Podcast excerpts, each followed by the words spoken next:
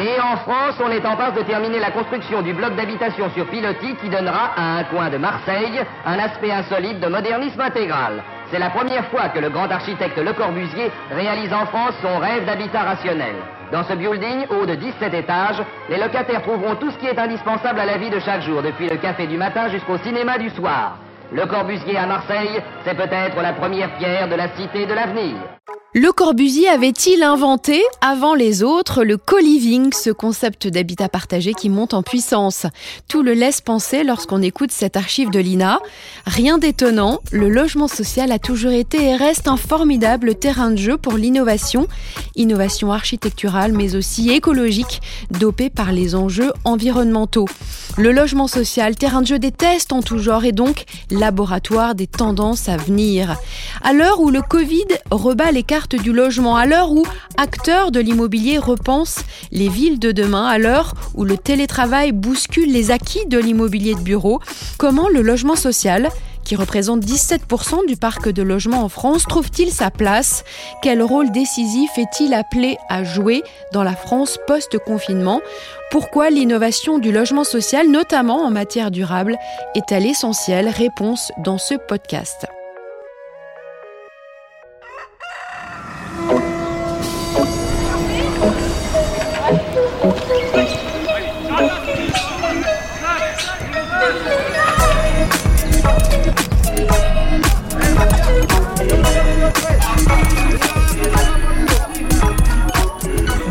Dans d'utilité publique, le podcast d'intérêt général au service de la transformation de la société. Pour cet épisode consacré au logement, épisode réalisé à distance, je reçois Marie Ordas Monod, responsable des partenariats à la direction des prêts de la Caisse des dépôts. Bonjour Marie. Bonjour et Marianne Louis, directrice générale de l'Union sociale pour l'habitat. Bonjour. Bonjour. Alors la crise du Covid est massive, brutale, inédite. Quel a été l'impact de cette crise sanitaire et du confinement sur le logement social? On commence par vous, Marianne. Bah, d'abord, je crois qu'il y, a un impact évidemment pour, nos locataires, comme pour tous nos concitoyens. Ce qu'a démontré sans doute le secteur du logement social dans la période, c'est que son réseau de proximité, ses gardiens, son personnel de proximité avaient su euh, se, se mobiliser pour euh, accompagner euh, au mieux les locataires. On a aussi également été présent pour trouver des logements vacants pour des personnels soignants, pour accompagner le gouvernement dans l'effort de mise à l'abri des personnes les plus fragiles qui étaient, qui étaient à la rue.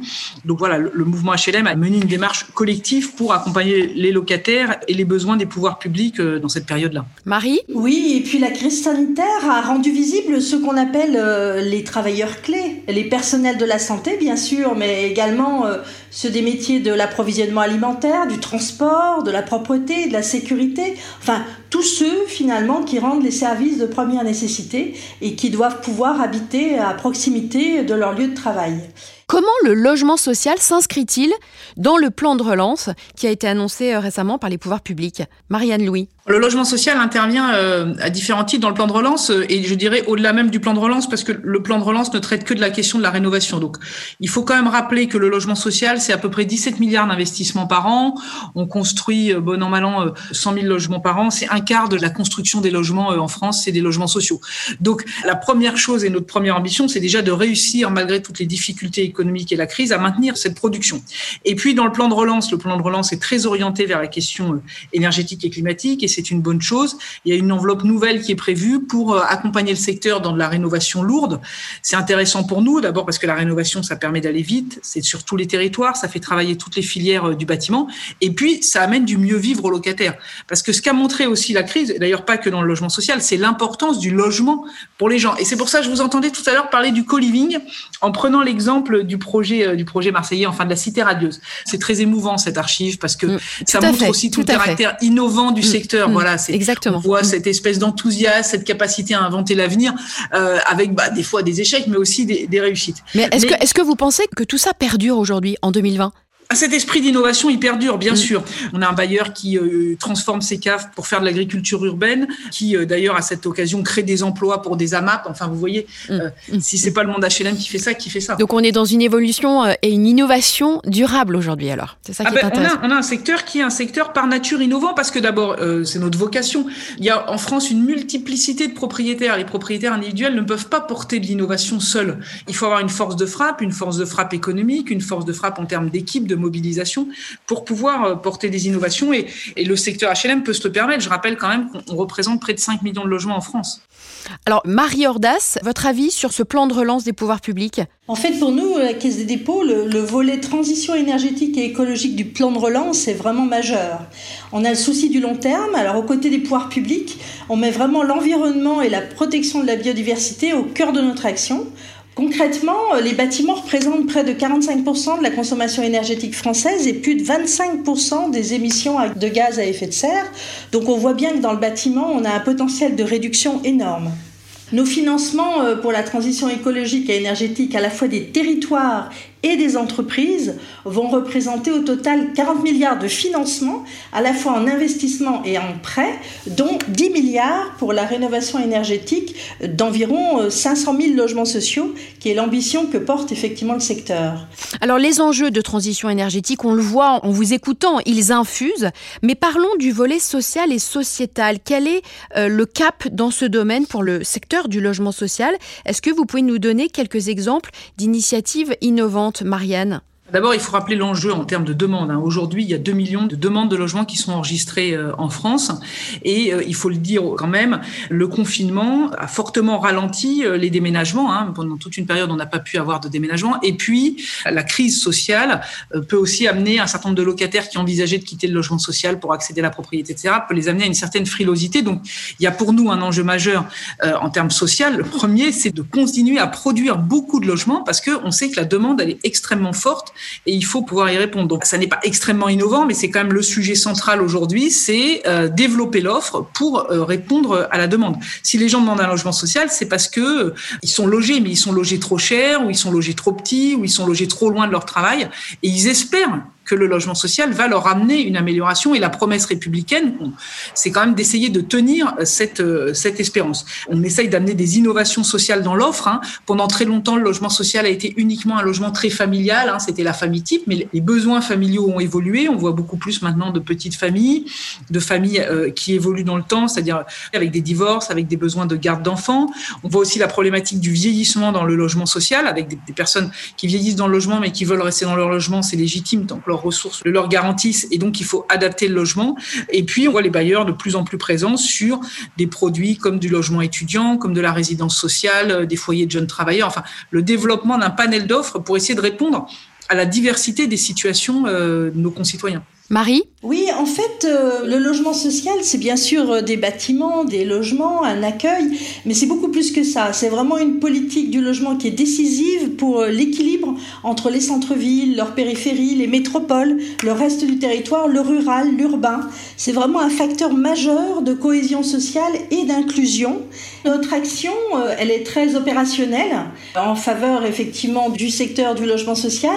D'abord, nous avons apporté et nous continuons d'apporter, euh, dans le cadre du plan de relance, un financement massif en fonds propres et en quasi-fonds propres des bailleurs sociaux. Euh, à la fois avec euh, des prêts à taux zéro qu'on commence à rembourser au bout de 20 ans, ou la souscription de titres participatifs, donc des produits financiers vraiment innovants. Mais vous voyez, madame, par rapport à la question que vous nous posiez sur l'innovation, il y a un vrai sujet qui, pour nous, doit être un terrain d'innovation financière, c'est la question du loyer. Parce que euh, aujourd'hui, ce qui est devant nous est la demande. On voit bien qu'il y a une paupérisation de la demande et euh, des, euh, des, occupants. D'ailleurs, cette paupérisation, cette baisse des ressources, hein, ou en tout cas des ressources qui augmentent de moins en moins, c'est pas une baisse des ressources et de ressources de moins en moins pour des gens qui seraient dans l'inactivité. C'est-à-dire qu'on a souvent des gens qui sont actifs, qui sont salariés et qui ont des ressources qui sont faibles. Marie évoqué tout à l'heure les salariés de la grande distribution. Une caissière de Carrefour qui travaille 30 heures par semaine, elle a des faibles ressources.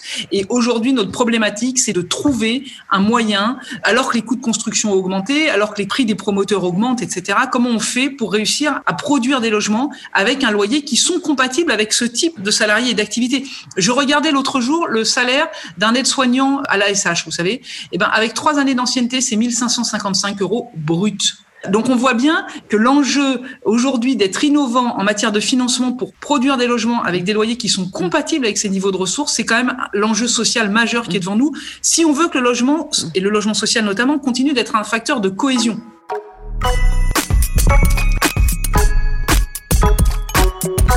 Facteur de cohésion, facteur d'innovation, on l'a dit. Moi, j'aimerais qu'on écoute justement et qu'on prenne le pouls de ce que pensent les Français sur ce processus d'innovation, d'amélioration continue, parce que il est en phase justement avec les aspirations des Français à l'égard de leur logement. Et on va écouter à ce sujet Sarah Duhautois, elle est directrice adjointe chez Ipsos, et elle nous parle du baromètre Qualitel qui a été réalisé par l'Institut. On l'écoute. Alors, euh, les attentes vis-à-vis de logement sont très fortes, hein, puisque les Français s'investissent beaucoup euh, dans leur logement. Les facteurs qui contribuent à la satisfaction vis-à-vis de son logement sont avant tout la superficie, également la qualité euh, sonore, la qualité acoustique du logement. On va d'autant plus apprécier son logement qu'il peut justement constituer un cocon dans lequel on ne va pas être dérangé, perturbé par ce qui provient de l'extérieur. Et enfin, un troisième facteur, c'est la qualité intrinsèque du logement, ce qui va vraiment expliquer la satisfaction vis-à-vis de cette qualité de logement, ça va être avant tout le confort thermique. Ça, c'est un point qui est vraiment très important, notamment pour des raisons de confort, mais également pour des raisons environnementales, puisque la préoccupation environnementale est vraiment grandissante dans tous les domaines, je dirais, mais également dans le domaine du logement. C'est aussi, et c'est assez lié, la consommation énergétique hein, du logement qui va aussi euh, contribuer à la satisfaction et au fait qu'on est dans un logement euh, de qualité et également la qualité des matériaux. Alors la crise du Covid que nous venons de vivre, euh, je ne vous l'apprendrai pas, elle est sans précédent et notamment en ce qui concerne le logement. C'est pas tant le Covid que vraiment le confinement que nous avons vécu et qui a constitué un moment clé où il y a vraiment un nouveau rapport à son logement qui s'est développé. Et donc je dirais un des points qui est vraiment saillant suite au confinement, c'est le besoin d'accès l'accès à l'extérieur. Aujourd'hui, l'accès à l'extérieur devient un critère vraiment prioritaire euh, dans le choix d'un logement et ça prend même le pas sur la, la superficie.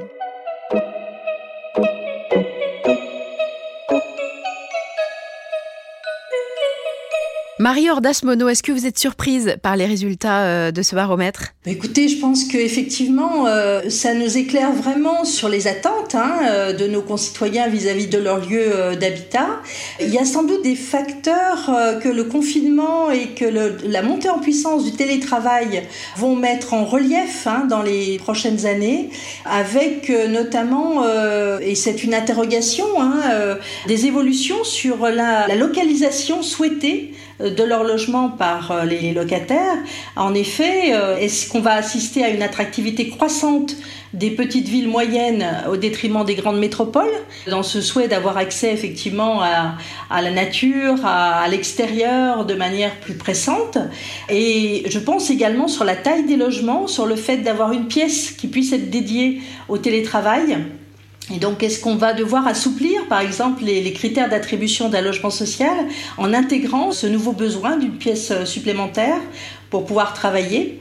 Par ailleurs, c'est vrai que le secteur du logement social euh, innove euh, en termes d'architecture, notamment sur l'architecture modulaire, par exemple, qui permet effectivement de mieux répondre à la mobilité des vies professionnelles et personnelles qu'on a soulignées.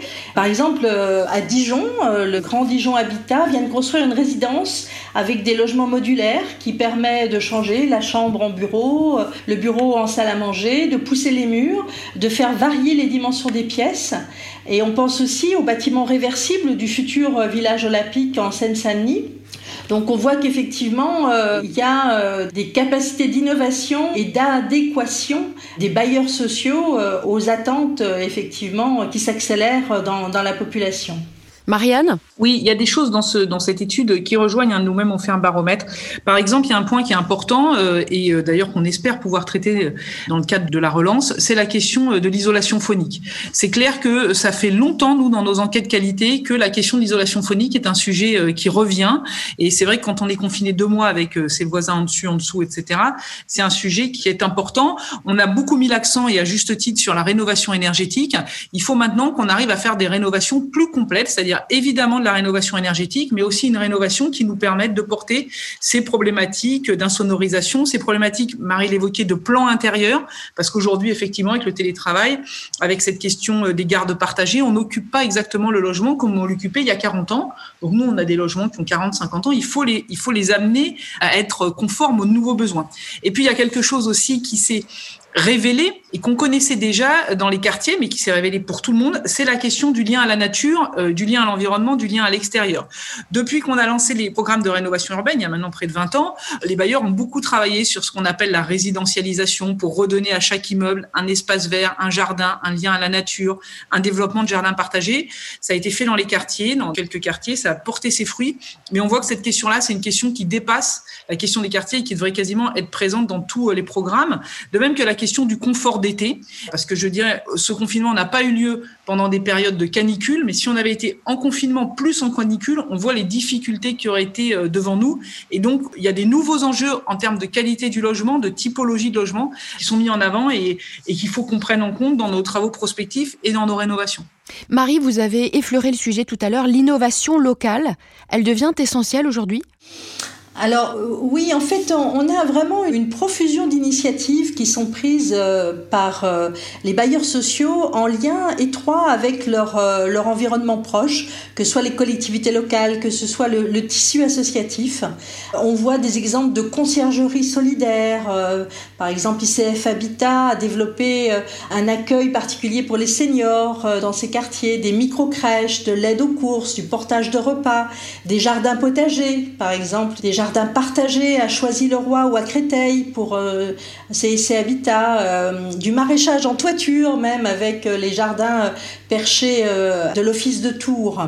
Également tout ce qui est services numériques et Internet avec par exemple les logements connectés d'Habitat du Nord pour à la fois une meilleure gestion de l'immeuble et un meilleur service aux locataires. Mais les bailleurs sociaux peuvent être aussi, dans certains cas, pionniers dans l'accompagnement euh, professionnel euh, de leurs euh, locataires. On a l'exemple d'Axel, pour le retour à l'emploi, qui associe CDC Habitat, l'AFPA, c'est-à-dire la formation pour les adultes, Pôle emploi, Emmaüs Connect et d'autres associations qui proposent aux résidents des quartiers prioritaires de la politique de la ville il y a une trentaine d'antennes aujourd'hui en pied d'immeuble avec des institutions et associations donc qui sont associées et qui œuvrent pour l'accès euh, à la formation et à l'emploi. Par exemple, sur cette initiative, il y a déjà près de 5000 personnes qui ont été accueillies avec une efficacité certaine puisque 22% des bénéficiaires ont trouvé un emploi ou une formation grâce à l'accompagnement reçu. Donc euh, les bailleurs sociaux sont vraiment des acteurs des territoires et développent beaucoup d'initiatives effectivement euh, pour le mieux vivre ensemble finalement. Marianne Louis, en raison de cette crise du Covid et de la montée en puissance du télétravail, quelles sont à vos yeux les principales évolutions, les ruptures qui s'annoncent dans le logement social? Aujourd'hui, nous, les grands sujets qui sont devant nous, c'est effectivement cette question des nouveaux modes de vie. Vous évoquez le télétravail. Il faut être vigilant aussi en ce qui concerne les locataires du parc social. Rappelons que les CSP- ont beaucoup moins télétravaillé que les CSP+, hein, ce qui est logique. Et donc, les locataires HLM sont pas forcément exactement au même niveau de télétravail que les, cadres du secteur bancaire. Hein. Donc, il faut être vigilant dans, notre réflexion sur l'offre. Après, euh, vous avez aussi des sujets euh, d'une autre nature, comme par exemple la question euh, du nombre de chambres par enfant, hein, la façon dont les enfants sont logés. On voit bien que la question de la réussite éducative, elle passe par le fait d'avoir euh, de la place pour pouvoir euh, faire correctement ses devoirs. Donc la question des surfaces, elle est posée quand même, mais à mon avis, elle dépasse la problématique du télétravail. Et puis on a euh, devant nous la préparation de la conversion de notre pays à la neutralité carbone, en tout cas de chercher à se rapprocher de la neutralité carbone, que ce soit dans la production de logements, mais aussi dans le type de consommation. Il n'y a pas que le parc social, c'est l'ensemble du secteur du logement qui doit évoluer, mais on doit être, nous, à la pointe de l'innovation sur ces questions-là. Ce podcast touche à sa fin, le temps file. Marie Ordasmono, Marianne Louis, un, un petit mot de conclusion alors peut-être pour dire que finalement le, logement social, euh, c'est le reflet de la société. le logement social participe de la cohésion des territoires et la Caisse des dépôts se tient aux côtés de ces acteurs pour accompagner les transformations qui sont déjà engagées et que le plan de relance va pouvoir amplifier. Marianne? Bah, Peut-être un, mot pour dire que c'est important que les discussions, les réflexions autour de la relance passent par la question du logement, parce que comme ça a été dit, c'est un secteur économique euh, qui crée de l'emploi, qui développe de l'emploi dans tous les territoires. Un logement de qualité, c'est un besoin euh, de nos concitoyens. Un logement à bas loyer, c'est un besoin de nos concitoyens modestes. Et donc, euh, c'est notre rôle, je crois, collectif de faire vivre cette problématique du logement dans la question de la relance et dans la question du pacte républicain. Merci à toutes les deux. Merci à vous de votre écoute et de votre fidélité. On se retrouve très vite pour un nouvel épisode.